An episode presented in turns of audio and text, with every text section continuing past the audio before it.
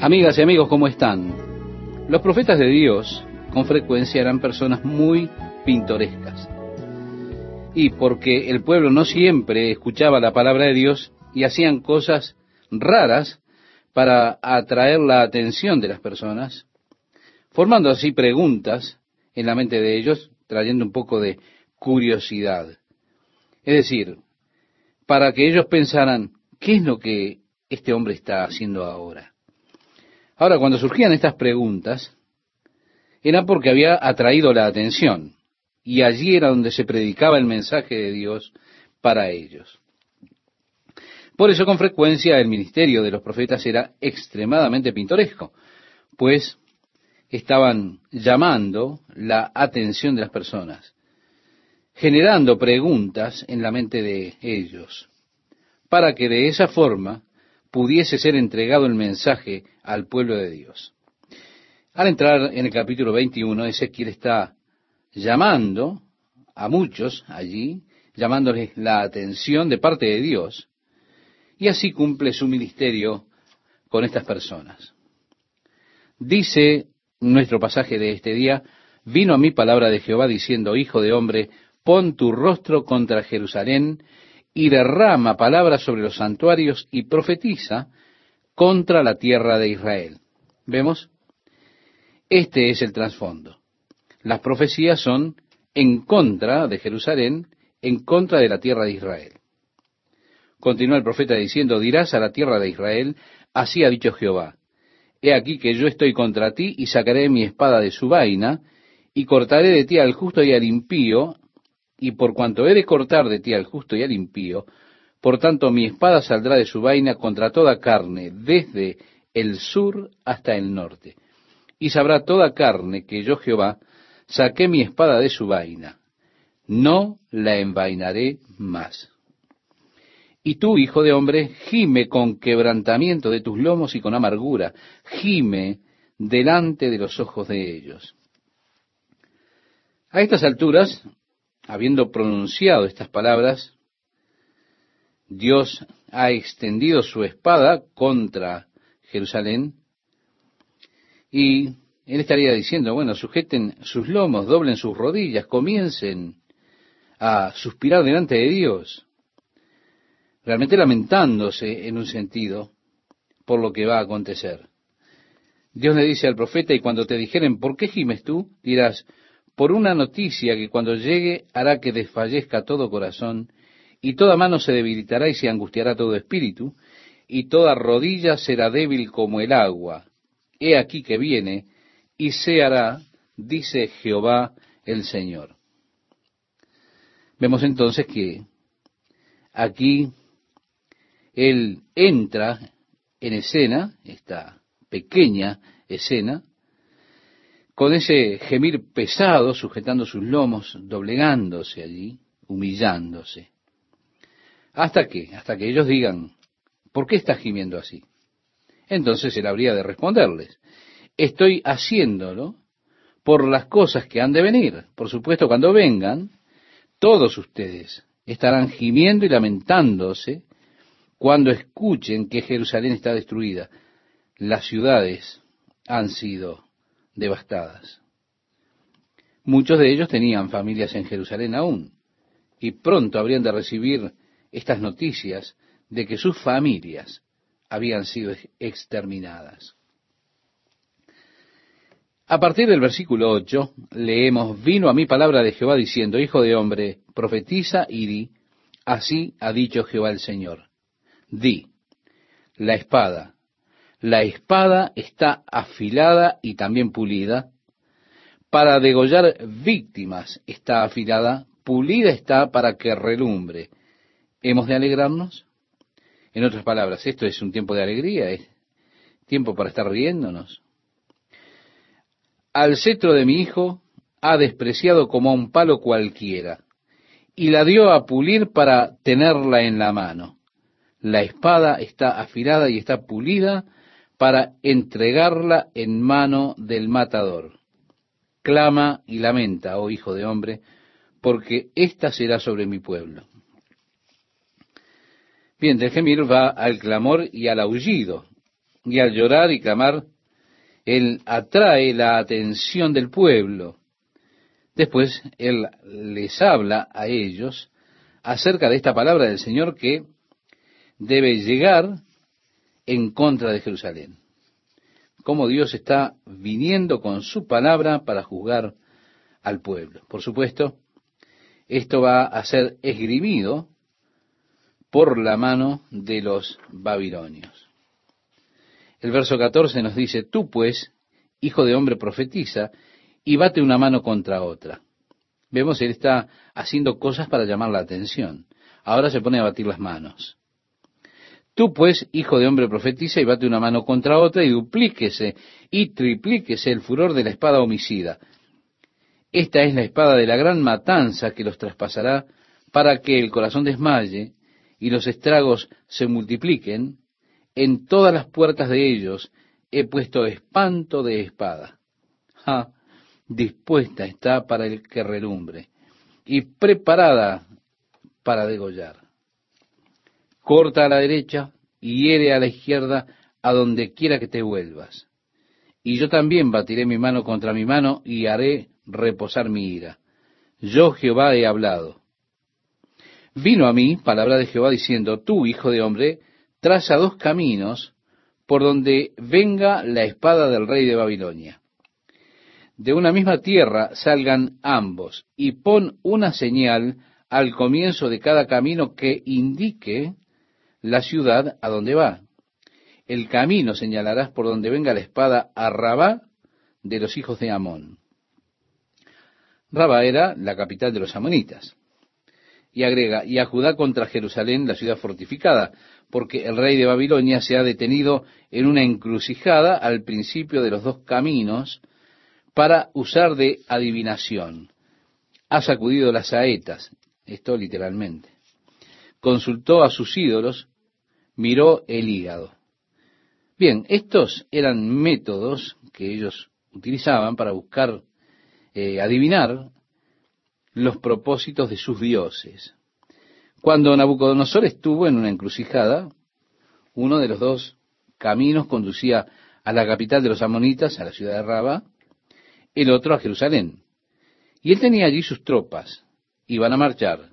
Entonces se preguntaron, ¿contra quién vamos a marchar? Bien, consultemos a los dioses. Y fue así que ellos tomaron esas flechas en una escribieron Raba y en la otra Jerusalén. Sí, porque ellos ponían las flechas en un saco, las entreveraban, luego sacaban una flecha y el nombre que estuviese en ella era el que ellos discernían como la voluntad del Dios que ellos tenían y que eran los que ese Dios decía que había que atacar. Luego cortaban un cordero, dejaban todos sacaban su hígado y miraban en las líneas del hígado. Esto lo hacían para determinar la dirección que ellos debían seguir. Así que ellos adivinaban por el hígado o por sacudir las flechas. Así que le está hablando al pueblo, le está hablando al pueblo acerca de cómo Nabucodonosor se estaba parando en la encrucijada del camino, porque un camino conducía a Rabá, el otro a Jerusalén, estaba allí adivinando, buscando, para obtener la guía de parte de su Dios que le indicara acerca de a dónde debía atacar.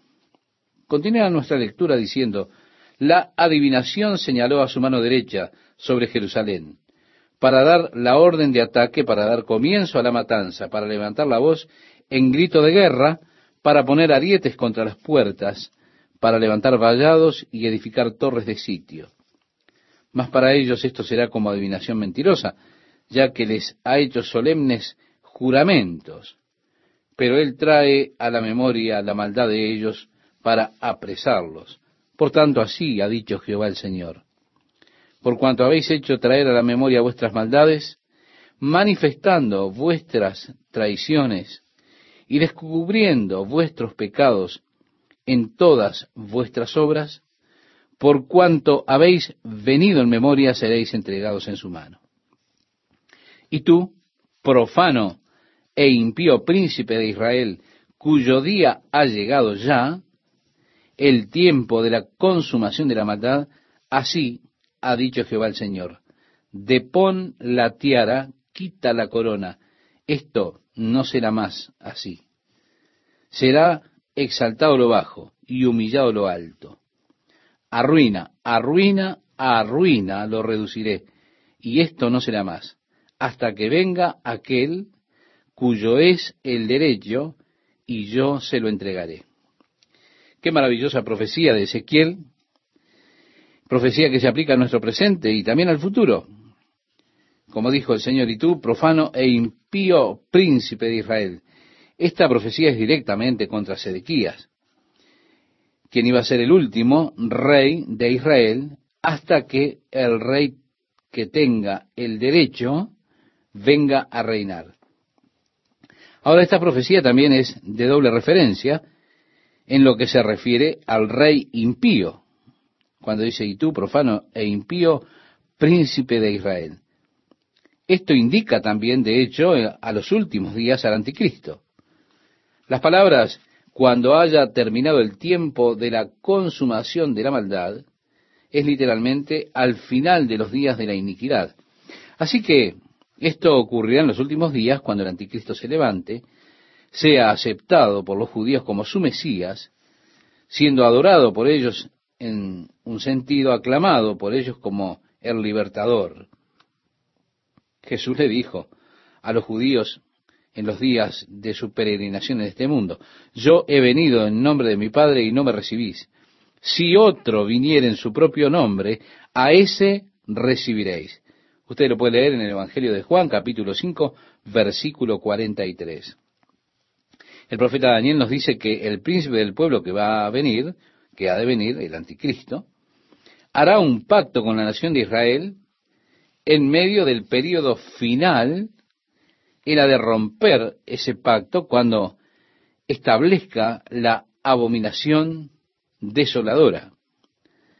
Ahora, este gobernante mundial ha de aparecer en escena. Es conocido en las escrituras como el hijo de perdición, también como la bestia, comúnmente llamada el anticristo. Él habrá de levantarse con gran poder, hablando blasfemias y demás, y ha de tomar la Confederación de Naciones Europeas, ha de hacer un pacto con la nación de Israel, y será aclamado por ellos al comienzo como su Mesías. Estimado oyente, si usted va en los días presentes a Israel, usted escuchará que se habla mucho acerca del Mesías, porque realmente ellos están esperando que el Mesías venga muy pronto. Bien, ellos le dirán que no velan por el Hijo de Dios. Ellos no creen que el Mesías sea el Hijo de Dios. Ellos creen que será un hombre como Moisés, así como Moisés era un hombre. Por eso usted les tiene que preguntar entonces, ¿cómo sabrán que Él es el Mesías? Inmediatamente usted tendrá la respuesta. Ellos dirán, porque nos ayudará a construir nuestro templo. Así que en Israel, en el día de hoy, están buscando un hombre que ha de venir y ha de ayudarles a reconstruir su templo. Por supuesto, el profeta Daniel nos dice que hará un pacto con ellos. Y seguramente ese pacto será para reconstruir el templo. Llegaremos ahora a una profecía fascinante aquí en el libro de Ezequiel. De hecho, Ezequiel se pone cada vez más emocionante cuando nos movemos rumbo a la parte final del libro. Mire usted, es como que comienza con la historia de Israel, pero luego se mantiene sucediendo cronológicamente y continúa justo a lo que ha estado aconteciendo en el día de hoy, ayer, el año pasado, los últimos años.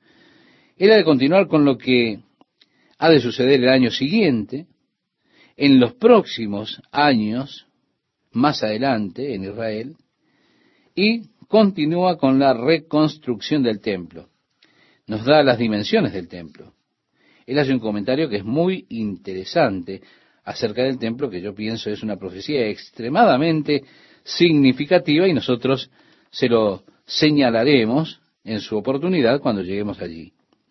Así que trate de mantenerse en el estudio con nosotros, estimado oyente, y de no perderse nada mientras vamos a través del libro de Ezequiel. Volviendo a nuestro estudio de este día, él está aquí prediciendo a esa persona profana y malvada que se levantará al final de los días de la iniquidad, o de los días de iniquidad. Así ha dicho Jehová el Señor, depón la tiara. La tiara es lo que el sacerdote usaba en la cabeza, no era la corona del rey. Pero también dice la corona. Satanás ha de darle a ese hombre, al anticristo, su autoridad, le ha de dar su poder, él ha de venir como un líder espiritual a Israel. Es decir, viene en ese momento al hacer el pacto que se relaciona, reitero, con la reconstrucción del templo. Las personas estarán tremendamente emocionadas. Han de aclamarlo como su Mesías. Y tendrá todas las respuestas, todas las soluciones. Él tendrá la solución más simple para poder reconstruir el templo. Una solución que no moleste al mundo musulmán, a ese gran mundo musulmán, ellos no han de molestarse con la solución que él planteará. Es un genio. Todo el mundo ha de maravillarse del genio que es este hombre. Cuando él aparece con una solución que es tan simple, tan práctica, tan fácil de cumplir que todos estarán felices. Ahora, toma de él esta tiara, porque él es un falso Mesías. Él no es el verdadero Mesías. No es el verdadero sacerdote que ha de venir. No, no es el verdadero rey. Por eso dice, quita la corona. Esto no será más así. Será exaltado lo bajo y humillado lo alto.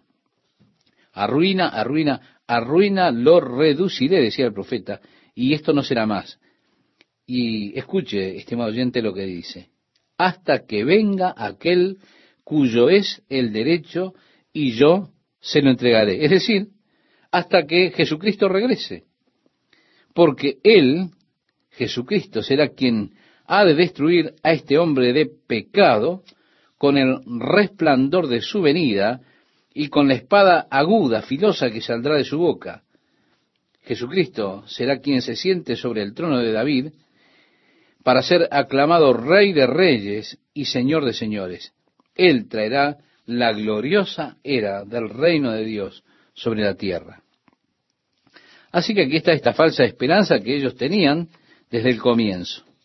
En las Escrituras leemos, por cuanto no recibieron el amor de la verdad para ser salvos, por esto Dios les envía un poder engañoso para que crean la mentira.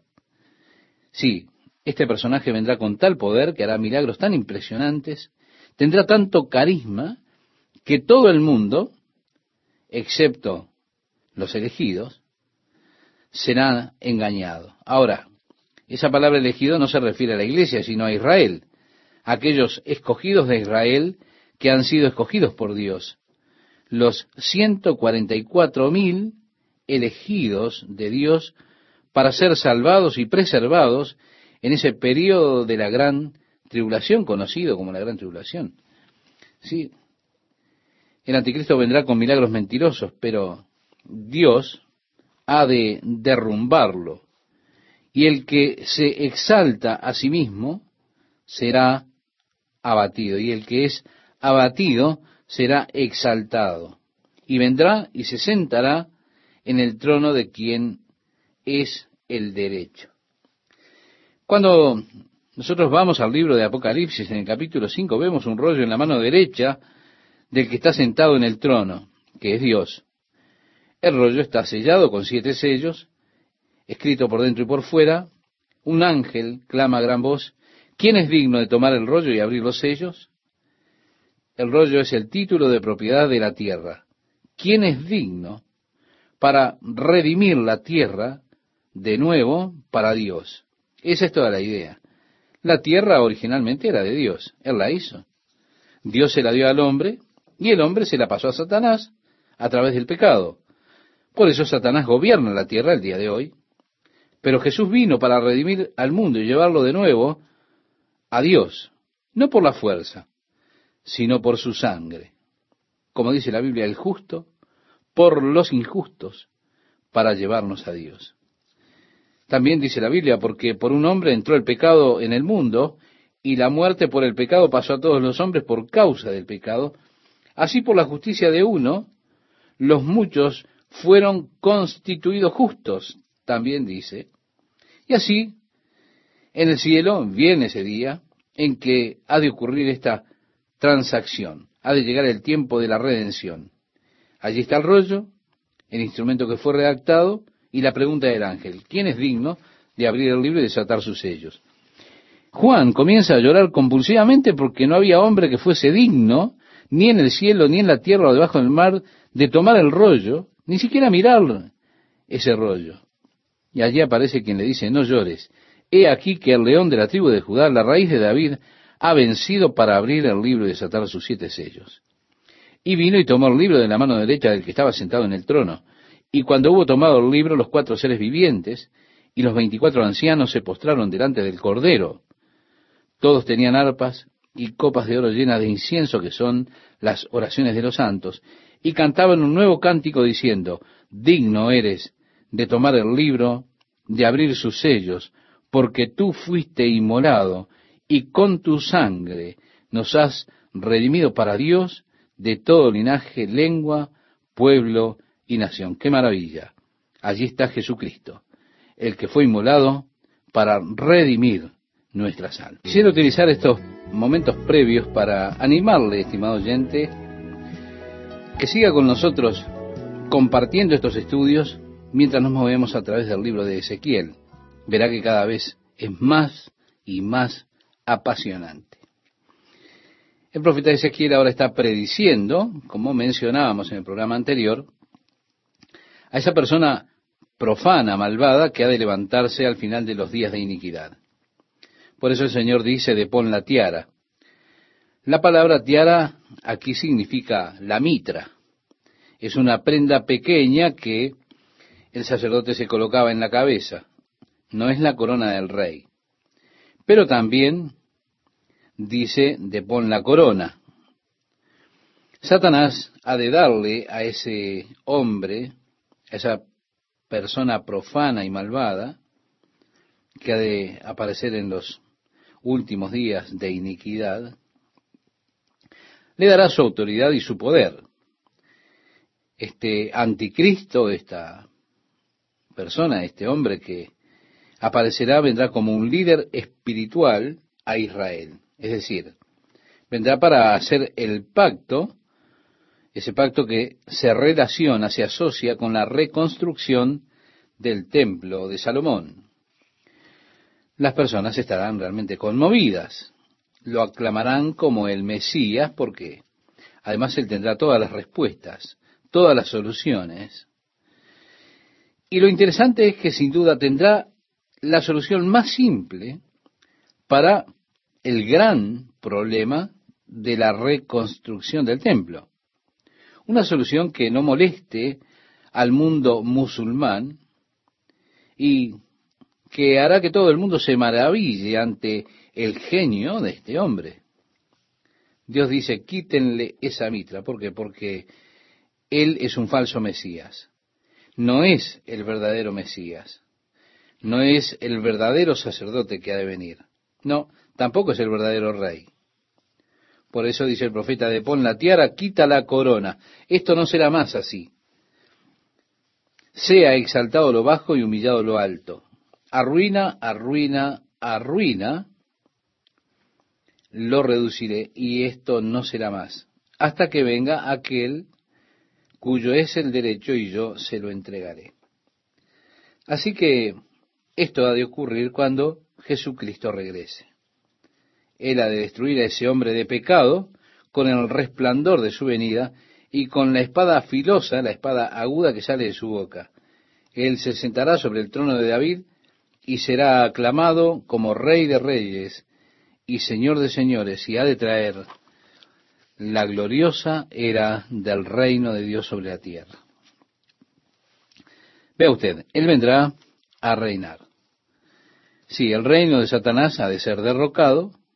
Satanás ya no reinará sobre la tierra. De hecho, Satanás será lanzado al abismo por mil años. Dios ha de gobernar.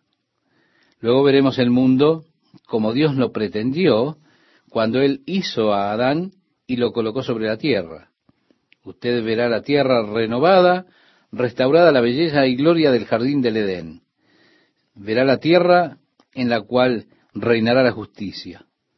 Una tierra en la que no habrá enfermedad, sí, no habrá ceguera, debilidad, deformidades. Usted verá la tierra cubierta de justicia, así como las aguas cubren el mar. Una tierra sin desiertos, sin huracanes.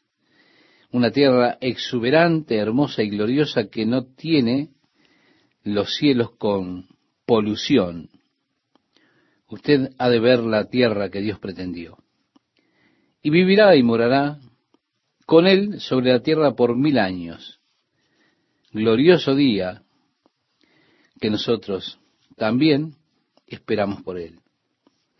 Ahora, esto es interesante. Aquí está la profecía. No habrá rey en Israel hasta que venga aquel cuyo es el derecho y yo se lo entregaré. Es decir, no habrá ninguna tiara, ninguna corona, ninguna corona de rey, una corona real, hasta que venga Jesús. Es interesante cuando los judíos regresan de su cautiverio en Babilonia, que ellos no reestablecieron la monarquía, no ungieron ningún rey para que los gobernara. La monarquía o el sistema monárquico en Israel culminó con el rey Sedequías. También es interesante en el año 1948, cuando los israelitas regresaron a su tierra, en esa oportunidad tenían la posibilidad entonces de establecer un rey para ellos, pero no, no establecieron una monarquía que fue su forma tradicional de gobierno. Y no habrá una monarquía, no habrá un rey hasta que aparezca aquel de quien es el derecho. Es decir, hasta que aparezca Jesucristo para ser coronado como Rey de Reyes y Señor de Señores. Se da cuenta, es una hermosa profecía la que tenemos aquí acerca de Jesucristo en este capítulo 21. Que continúa diciendo, y tú, hijo de hombre, profetiza, y di, así ha dicho Jehová el Señor, acerca de los hijos de Amón. Si usted recuerda, nosotros mencionábamos en el programa anterior cómo echaban suerte los babilonios, habían puesto las flechas, ¿eh? las habían guardado, una con el nombre de, de Amón, la ciudad de Rabá, y la otra con el nombre de Jerusalén. Dice, y tú, hijo de hombre, profetiza y di, así ha dicho Jehová el Señor acerca de los hijos de Amón y de su oprobio. Dirás pues, la espada, la espada está desenvainada para degollar, para consumir está pulida con resplandor. Te profetizan vanidad, te adivinan mentira, para que la emplees sobre los cuellos de los malos sentenciados a muerte, cuyo día vino en el tiempo de la consumación de la maldad. ¿La volverá a su vaina?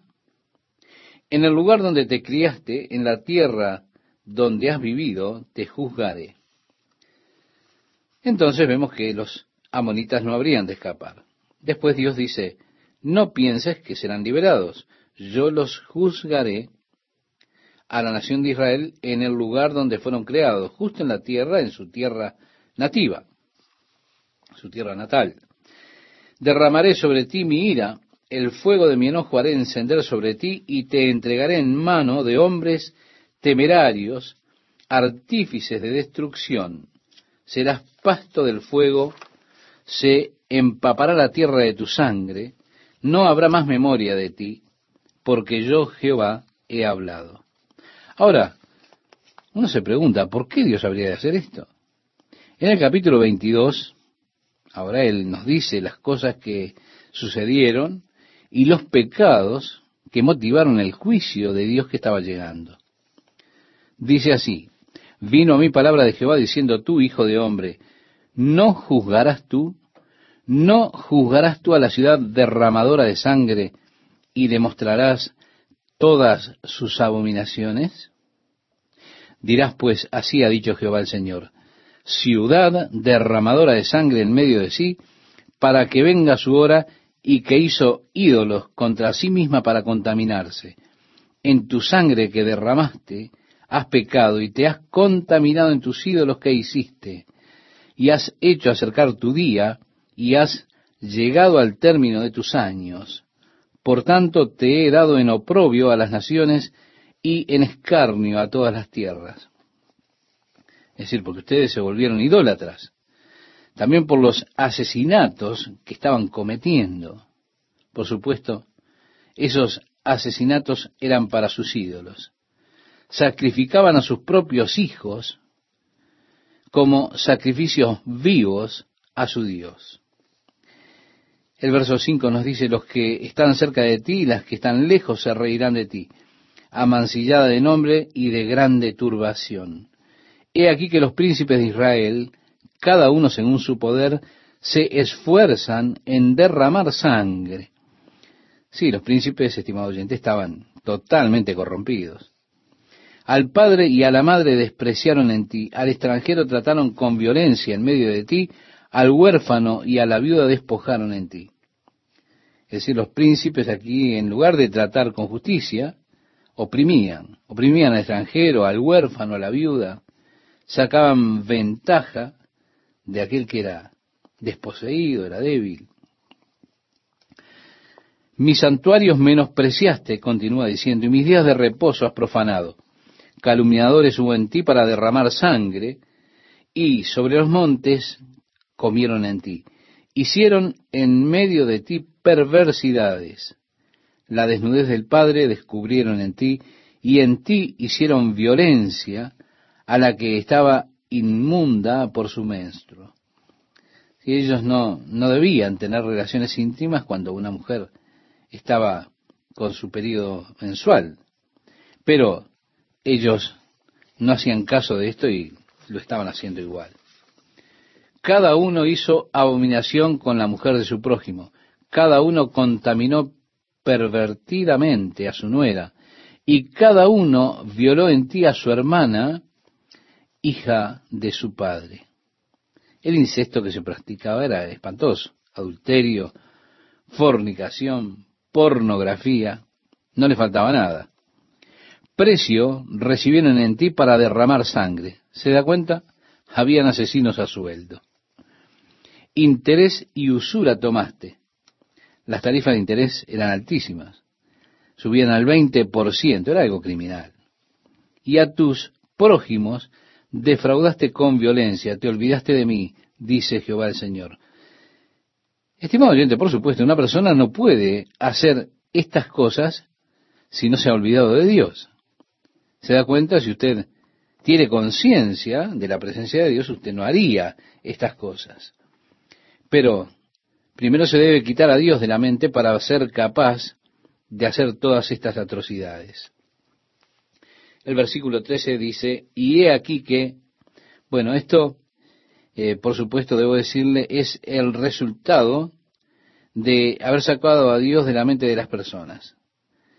Y allí entonces, ¿a quién tiene usted como guía? ¿Qué tiene usted como estándar de vida para la moralidad? ¿Qué guía tiene usted para lo bueno y lo malo para establecerlo? Si usted quita a Dios de la mente de las personas, si usted declara que no hay Dios, o que Dios está tan separado de su creación que no se preocupa por ella, entonces las personas se sienten liberadas y no hay nada que se establezca como estándar de moralidad, no hay códigos para seguir.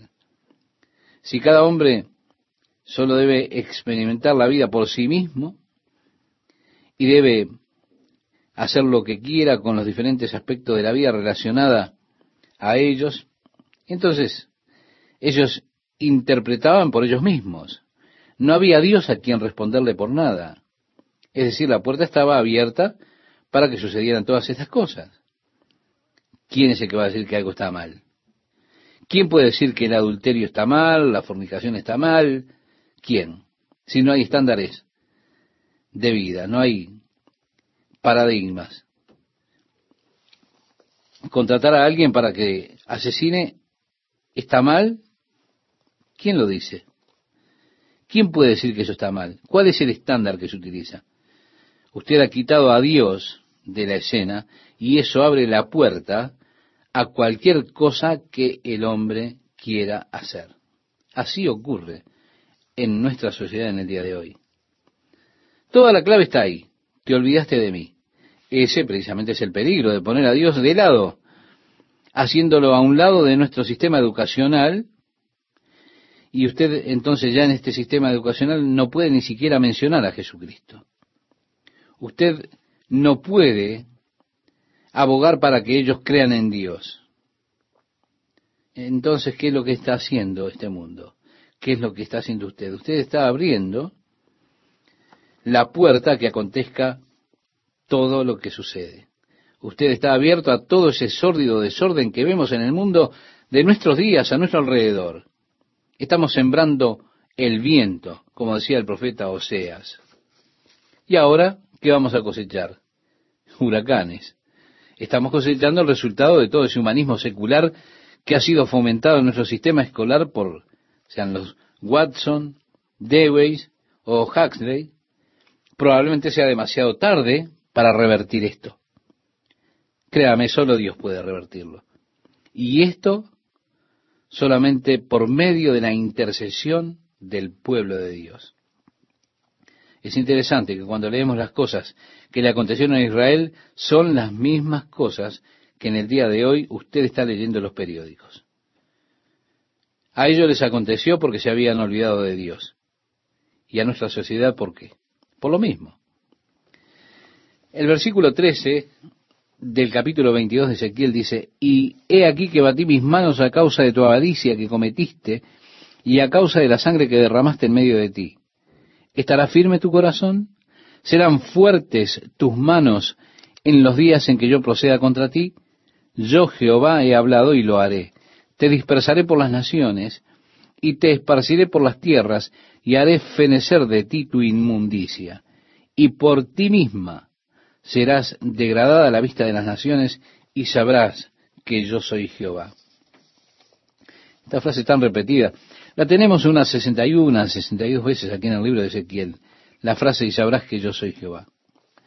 Continúa, vino a mí palabra de Jehová diciendo, Hijo de hombre, la casa de Israel se me ha convertido en escoria. Todos ellos son bronce y estaño y hierro y plomo en medio del horno, y en escorias de plata se convirtieron. Por tanto, así ha dicho Jehová el Señor. Por cuanto todos vosotros os habéis convertido en escorias, por tanto, he aquí que yo os reuniré en medio de Jerusalén. Como quien junta plata y bronce y hierro y plomo y estaño en medio del horno, para encender fuego en él para fundirlos, así os juntaré en mi furor y en mi ira, y os pondré allí y os fundiré. Yo os juntaré y soplaré sobre vosotros en el fuego de mi furor, y en medio de él seréis fundidos. Como se funde la plata en medio del horno, así seréis fundidos en medio de él, y sabréis que yo, Jehová, habré derramado mi enojo sobre vosotros. Estimado oyente, es interesante, cuando Moisés predijo la apostasía que habría en el pueblo, allí en Deuteronomio, en el libro de Deuteronomio, dijo, cuando ustedes entren en la tierra y comiencen a contaminarse a ustedes mismos en la tierra y se alejen de Dios y se olviden de Dios y bueno, todo lo demás. ¿Se da cuenta? Esa apostasía sucedió. Moisés escribió esto en Deuteronomio y escribió que ellos serían quemados con furia y devorados con fuego. Y aquí vemos a Dios que dice, como se funde la plata en medio del horno, así seréis fundidos en medio de él. ¿Se da cuenta? Continúa diciendo el profeta, vino a mí palabra de Jehová diciendo, Hijo de hombre, di a ella, tú no eres tierra limpia ni rociada con lluvia en el día del furor. Hay conjuración de sus profetas. Sí, los profetas se habían contaminado también. le mentían a las personas. Hay conjuración de sus profetas en medio de ella, como león rugiente que arrebata presa. Devoraron almas, tomaron haciendas y honra, y multiplicaron sus viudas en medio de ellas. Estos profetas eran avaros, siempre enfatizaban en que les dieran dinero. Envíe su dinero, envíe sus dólares, dirían. Avaricia por ganar. Representando al pueblo de Dios que siempre estaba en bancarrota, por supuesto. Y así le mostraban al pueblo que su programa no tenía fondos. Entonces decían, es mejor que usted rescate a Dios esta semana. O, si no, la próxima semana estará en bancarrota. Sí, Dios estará fuera del negocio a menos que usted venga y salve a Dios de esta terrible fatalidad que le sucederá. Los profetas siempre estaban tomando el tesoro, las cosas preciosas de las viudas, siempre estaban extorsionando su dinero. Y agrega, sus sacerdotes violaron mi ley y contaminaron mis santuarios. Entre lo santo y lo profano no hicieron diferencia, ni distinguieron entre inmundo y limpio. Y de mis días de reposo apartaron sus ojos, y yo he sido profanado en medio de ellos. Sus príncipes en medio de ellas son como lobos que arrebatan presa derramando sangre para destruir las almas para obtener ganancias injustas. Y sus profetas recubrían con lodo suelto, profetizándoles vanidad, adivinándoles mentira, diciendo así ha dicho Jehová el Señor y Jehová no había hablado. Estaban haciendo todo como si fuera en nombre de Dios. Y toda esa recaudación que hacían, decían que la hacían en nombre de Dios. El pueblo de la tierra usaba de opresión y cometía robo. Al afligido y menesteroso hacía violencia, continúa diciendo el profeta. Y al extranjero oprimía sin derecho. Y busqué entre ellos hombres que hiciese vallado y que se pusiese en la brecha delante de mí a favor de la tierra, para que yo no la destruyese, y no lo hallé. El Señor es tan misericordioso, está lleno de misericordia, es lento para la ira. Pero él no ha intentar las cosas por siempre, no va a mantener sus juicios para siempre. En otras palabras, llegará un día cuando Dios tenga que juzgar, a pesar de que Él es renuente para hacerlo. Aún así, su mano será forzada a traer el juicio.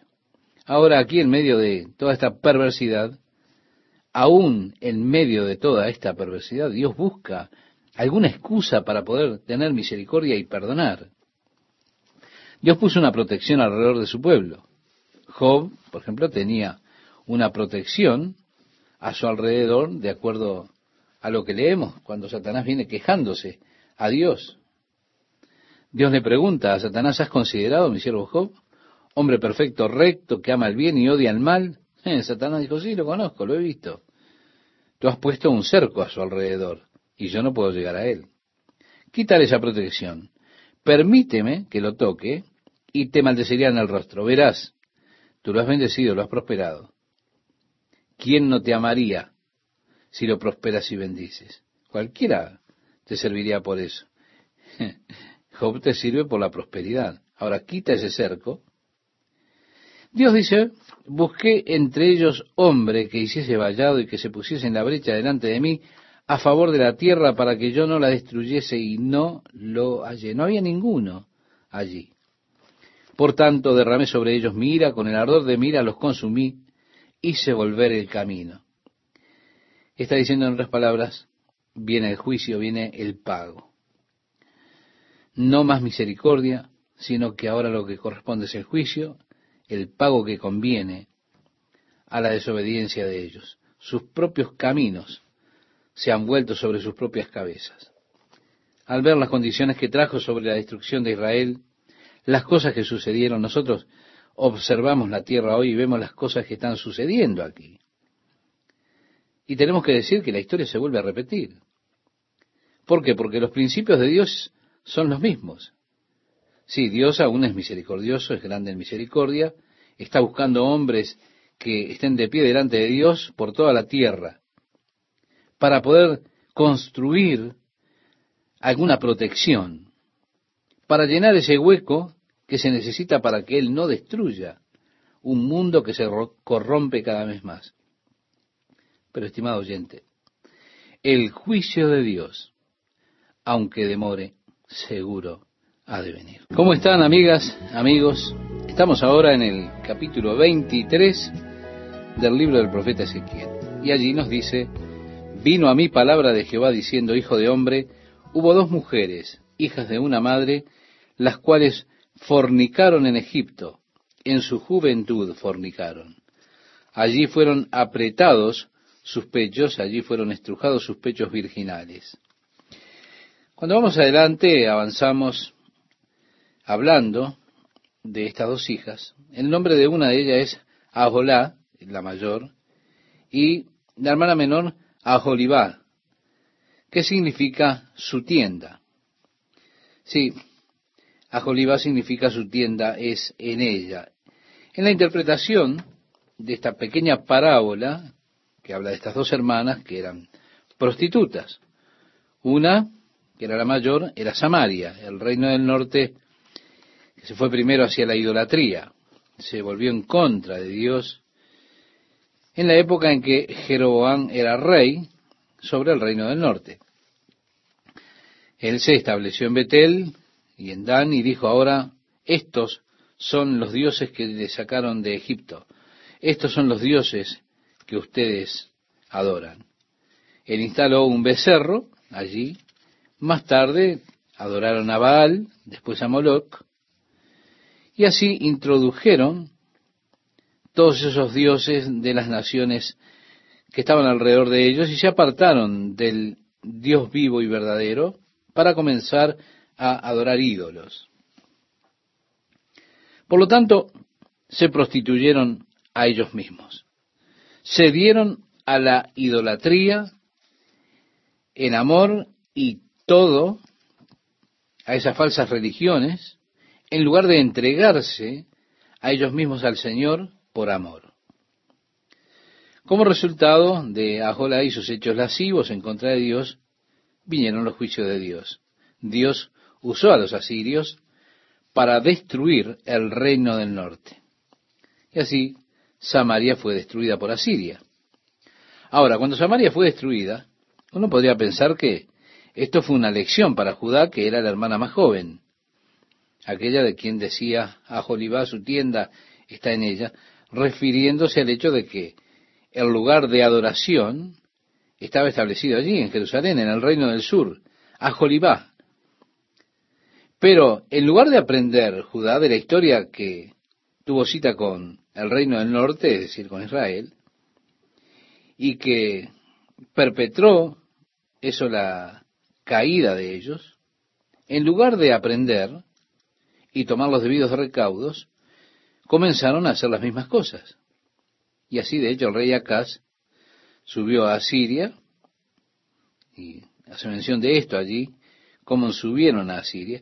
Su hermana Ajolibá vio esto, y ella era más corrupta en exceso de amor, en su prostitución, más que su hermana, era más aficionada a los asirios. Así que el rey Acaz, en Segunda de Reyes, el segundo libro de los Reyes, en el capítulo 16 nos habla de eso. Él subió a Asiria y allí vio el altar de los dioses de los asirios.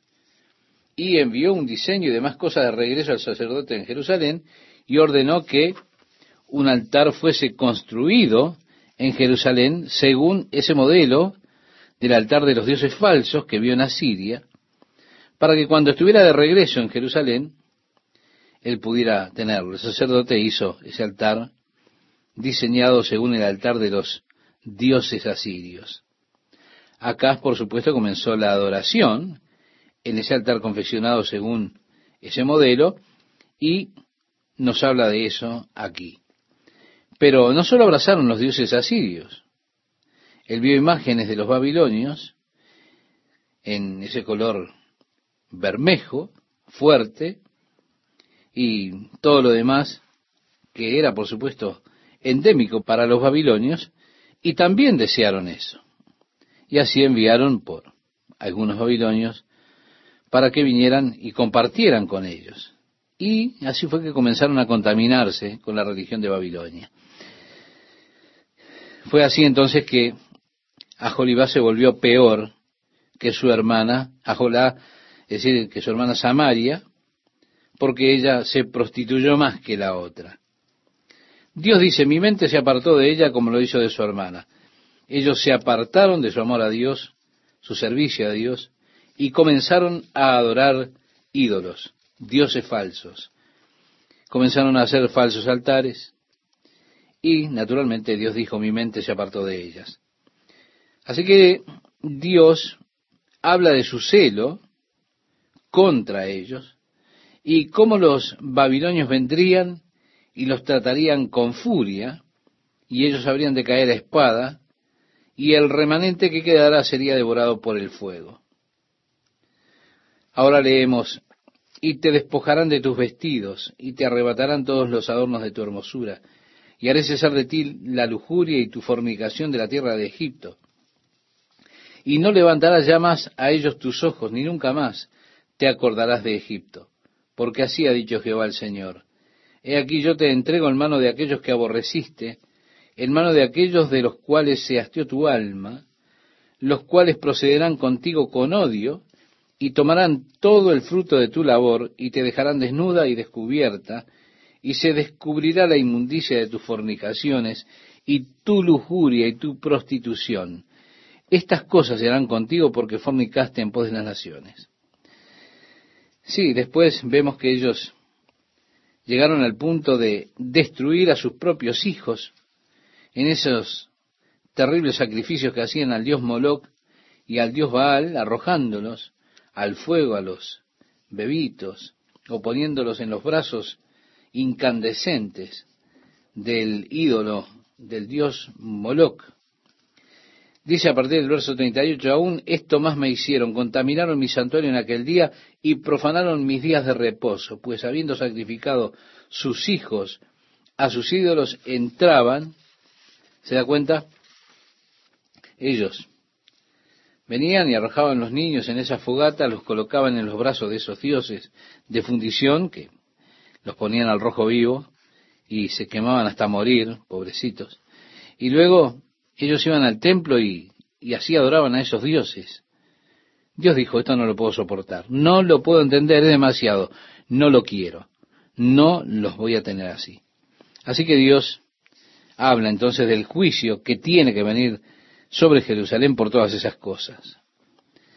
En el capítulo 24 vemos nuevamente, vino a mi palabra de Jehová en el año noveno, en el mes décimo, a los diez días del mes, diciendo, bien, note esto, el profeta está en Babilonia y está aquí, nos habla en el año noveno, en el mes diez, el día diez, y allí viene palabra de Jehová a él.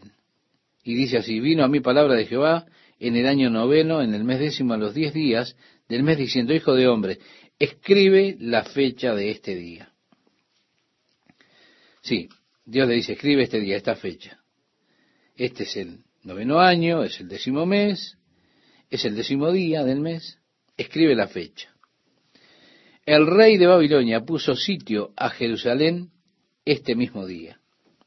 Este es el día en que comenzó el sitio en contra de Jerusalén. Ahora, él está en Babilonia y enfrente está allí el pueblo.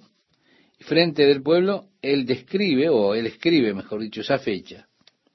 Ahora, si usted va al segundo libro de los Reyes, al capítulo 25, en el versículo 1, dice, aconteció a los nueve años de su reinado, en el mes décimo, a los diez días del mes, que Nabucodonosor, rey de Babilonia, vino con todo su ejército contra Jerusalén y la sitió y levantó torres contra ella alrededor. Ahora, la pregunta es, ¿cómo sabía eso Ezequiel? El telégrafo no existe, no existía, no había teléfonos, no había celulares, no había medios para comunicar la verdad esta sobre o traspasando esta distancia se despertó esta mañana, escribió la fecha y le dijo al pueblo, este es el día en que comenzó el juicio. Esto solamente puede ser por el conocimiento de Dios, que él pudo saber esas cosas, porque solo porque Dios se lo había revelado. Este es el día en que comenzó el juicio. En esos días, tomaría dos semanas o más para, por supuesto en aquellos días, estamos hablando de ese periodo de la historia, le tomaría al menos dos semanas como mínimo, para poder recibir noticias desde Babilonia a Israel. ¿Se da cuenta? Tenemos aquí delante nuestro otra prueba de la autoría de este libro. Este libro le pertenece a Dios. Dios es el autor del libro. Y le dice, habla por parábola a la casa rebelde y diles, así ha dicho Jehová el Señor, pon una olla, ponla y echa también en ella agua.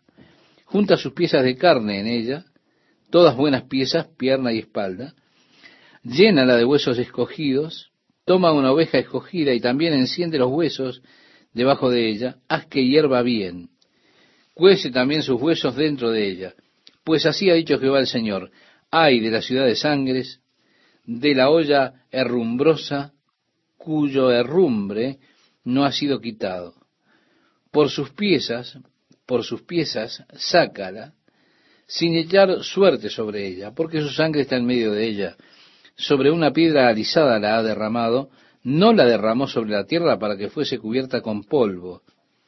Habiendo pues hecho subir la ira para hacer venganza, yo pondré su sangre sobre la dura piedra para que no sea cubierta. Por tanto, así ha dicho Jehová el Señor, ay de la ciudad de sangres. Tenemos aquí otra señal. Él allí ordena esa gran olla, pone toda la carne, los huesos, quema los huesos, hace que esto hierva, y allí vienen todos y dicen, ¿qué rayos estás haciendo? ¿Vas a quemar eso? ¿Qué es lo que estás haciendo y viendo todo eso? Él dijo, esto es lo que está aconteciendo a los habitantes de Jerusalén. Sí, estaban prontos para ser devorados. Ahora, a principio del capítulo 16, estaban diciendo, somos la caldera y el fuego no habrá de tocarnos. Pero Él continúa el fuego hasta que ellos son devorados, son consumidos. Así que les está hablando del juicio que estaba viniendo sobre ellos. Dice el capítulo 24, verso 14, yo Jehová he hablado, vendrá y yo lo haré. No me volveré atrás, ni tendré misericordia, ni me arrepentiré. Según tus caminos y tus obras te juzgarán, dice Jehová el Señor. Quiero decir, es bastante seguro, cuando es Dios que dice, he hablado, sucederá, lo haré, no volveré, no cambiaré. Quiero decir, cuando Dios es así de enfático, usted puede estar totalmente seguro que eso ha de acontecer como en verdad aconteció. Vino a mí palabra de Jehová diciendo, Hijo de hombre, he aquí que yo te quito de golpe el deleite de tus ojos. Te habré de quitar tu esposa hoy. Tu esposa habrá de morir. No endeches, ni llores, ni corran tus lágrimas, reprime el suspirar, no hagas luto de mortuorios, ata tu turbante sobre ti. Es que esto es lo que hacían cuando una persona moría. Ellos se quitaban el turbante, los zapatos, andaban descalzos, con su cabeza descubierta. Y Dios le dice, pon tus zapatos en tus pies y no te cubras con rebozo. Quiere decir, no dejes que tu barba crezca también. Ahora, era otra cosa que hacían, después que había muerto un familiar, ellos se dejaban crecer la barba por 30 días y cuando usted rasuraba la barba al final de los 30 días, usted traía ese pelo y lo ofrecía como ofrenda ardiente a Dios. También le dice, ni comas pan de enlutado. Esto es el pan tradicional de lamentación. Ellos comían esta clase de pan particular como un signo de lamentación. Pero el profeta no debía hacer ningún lamento tradicional por el fallecido. Por supuesto, lo cual hacía la gente cuando su esposa moría. Y dice, hablé al pueblo por la mañana y a la tarde murió mi mujer. Y a la mañana hice como me fue mandado. Y me dijo el pueblo, ¿no nos enseñarás qué significan para nosotros estas cosas que haces? Y yo les dije, la palabra de Jehová vino a mí diciendo, di a la casa de Israel, así ha dicho Jehová el Señor, he aquí yo profano mi santuario. Es decir, el templo al ser destruido. La gloria de vuestro poderío el deseo de vuestros ojos. Y por supuesto, todo judío, para todo judío, el templo era una cosa bellísima. Salomón lo había construido y era de una belleza magnífica. Era lo que los ojos deseaban ver, pero Dios dijo, habrá de pasar.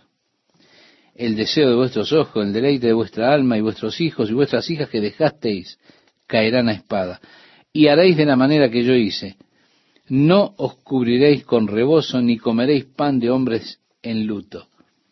En otras palabras, van a tener noticias pronto de que el templo fue destruido, que sus hijos han muerto. Pero no entren en el lamento tradicional por ellos. Vuestros turbantes estarán sobre vuestras cabezas, vuestros zapatos en vuestros pies, no endecharéis ni lloraréis, sino que os consumiréis a causa de vuestras maldades, y gemiréis unos contra otros. Es decir, en lugar de, de lamentar por el muerto, ustedes se van a lamentar por ustedes mismos, por sus pecados. Ezequiel, pues, os será por señal, según todas las cosas que él hizo, haréis. Cuando esto ocurra, entonces sabréis que yo soy Jehová el Señor. Y tú, hijo de hombre, el día que yo arrebate a ellos su fortaleza, el gozo de su gloria, el deleite de sus ojos, el anhelo de sus almas, y también sus hijos y sus hijas, ese día vendrá a ti uno que haya escapado para traer las noticias. En aquel día se abrirá tu boca para hablar con el fugitivo y hablarás y no estarás más mudo y les serás por señal y sabrán que yo soy Jehová. Esto nos dice que el profeta tenía que estar en silencio realmente. ¿Hasta cuándo? Hasta el tiempo en que se confirmaran las noticias de lo que él decía. Y entonces allí podría hablar nuevamente. Entramos al capítulo 25. Y allí Dios comienza a pronunciar su juicio sobre las naciones circundantes a Israel. La primera que menciona es la de los amonitas. Y entonces expresa, y dirás a los hijos de Amón, oíd palabra de Jehová el Señor, así dice Jehová el Señor, por cuanto dijisteis, ea bien, cuando mi santuario era profanado, sí, porque los amonitas se regocijaron, bailaban por las calles, cuando oyeron que el santuario había sido profanado y habían muerto las personas. Ellos tuvieron una celebración grandísima. ¿Se da cuenta? La gente no ha cambiado mucho. Por cuanto ustedes dijeron, ea, bien, cuando mi santuario era profanado y la tierra de Israel era asolada y llevada en cautiverio la casa de Judá, por tanto, he aquí yo te entrego por heredad a los orientales y pondrán en ti sus apriscos y plantarán en ti sus tiendas. Ellos comerán tus sementeras y beberán tu leche, y pondré a Rabá, que es la capital de Amón, por habitación de camellos, y a los hijos de Amón por majada de ovejas. Y sabréis que yo soy Jehová, porque así ha dicho Jehová el Señor, por cuanto batiste tus manos, y golpeaste con tu pie, y te gozaste en el alma con todo tu menosprecio, para la tierra de Israel, sí, porque cuando ellos escucharon toda esa destrucción, la desolación que había venido, se pusieron a bailar, a saltar, aplaudían, zapateaban con alegría por esa destrucción. Dice el profeta, por tanto, he aquí, yo extenderé mi mano contra ti y te entregaré a las naciones para ser saqueada. Te cortaré de entre los pueblos y te destruiré de entre las tierras. Te exterminaré y sabrás que yo soy Jehová. Luego habla en contra de Moab. Así ha dicho Jehová el Señor, por cuanto dijo Moab y Seir, el monte de Seir en Moab, por supuesto. He aquí la casa de Judá es como todas las naciones, una más que se alegraba por la destrucción de Judá. Por tanto, he aquí yo abro el lado de Moab desde las ciudades, desde sus ciudades que están en su confín, las tierras deseables de Bet Jesimot Baal Mejón y Kiriat Taim a los hijos del oriente contra los hijos de Amón y la entregaré por heredad, para que no haya más memoria de los hijos de Amón entre las naciones. También en Moab haré juicios y sabrán que yo soy Jehová. Así que Dios habría de probar también a las naciones vecinas y les mostraría quién es Él. Así ha dicho Jehová el Señor, por lo que hizo Edom tomando venganza de la casa de Judá. Cuando los enemigos vinieron contra Judá era obvio que ellos iban a caer. Entonces los edomitas también atacaron y arremetieron para poder tomar el botín. Añadieron insulto a la injuria y se vengaron de ellos. Por tanto, así ha dicho Jehová el Señor, yo también extenderé mi mano sobre Edón y cortaré de ella hombres y bestias y la asolaré. Desde Temán hasta Dedán caerán a espada. Dedán es la actual Arabia Saudita y lleva Dedán. Eh, caerán a espada, decía el profeta, y pondré mi venganza contra Edón en manos de mi pueblo Israel.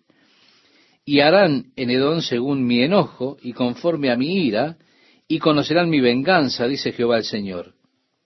Así ha dicho Jehová el Señor, por lo que hicieron los filisteos con venganza, cuando se vengaron, odiosamente por supuesto, con despecho de ánimo, destruyendo por antiguas enemistades, por tanto así ha dicho Jehová, he aquí yo extiendo mi mano contra los filisteos, y cortaré a los ereteos, y destruiré el resto que queda en la costa del mar, y haré en ellos grandes venganzas con reprensiones de ira, y sabrán que yo soy Jehová cuando haga mi venganza en ellos.